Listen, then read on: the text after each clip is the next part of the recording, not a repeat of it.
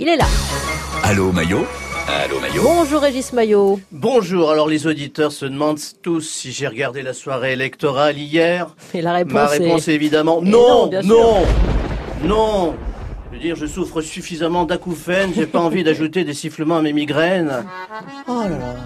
Il y a rien qui ressemble plus à une soirée électorale qu'une autre soirée électorale, à se demander si on vote uniquement pour donner du travail aux journalistes. Mais une soirée électorale du premier tour, c'est commenter le résultat d'un match de foot à la mi-temps. On tombe vite dans les propos de comptoir, on a le sentiment de rajouter du vide au vide. hein. En bref, ils ont tous gagné, sont tous satisfaits de leur résultat, mais quand même, ils entendent les avertissements des Français et le mécontentement qui se dessine. Bon, ce sera comme lors des élections précédentes et précédentes et précédentes, etc.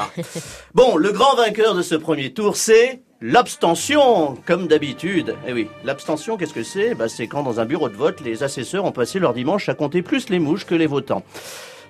Alors, premier tour de cette élection, moi, ça m'a fait penser à la finale de la Champions League au Stade de France. Il y avait plus de gens qui ont assisté au match à l'extérieur qu'à l'intérieur. La différence, je connais personne qui a eu envie d'imprimer des faux bulletins de vote. 52,3% d'abstention. On mesure toute l'efficacité du renouvellement démocratique. hein. L'abstention en France, c'est un peu comme les records de chaleur. Chaque année, on gagne un degré.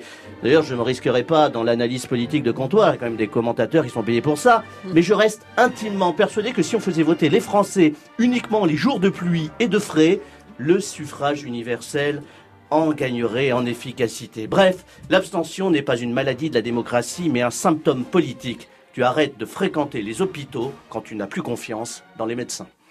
Merci beaucoup Régis Maillot, avec un scrutin bientôt en partenariat avec Météo France. Exactement. Merci beaucoup. Pourquoi pas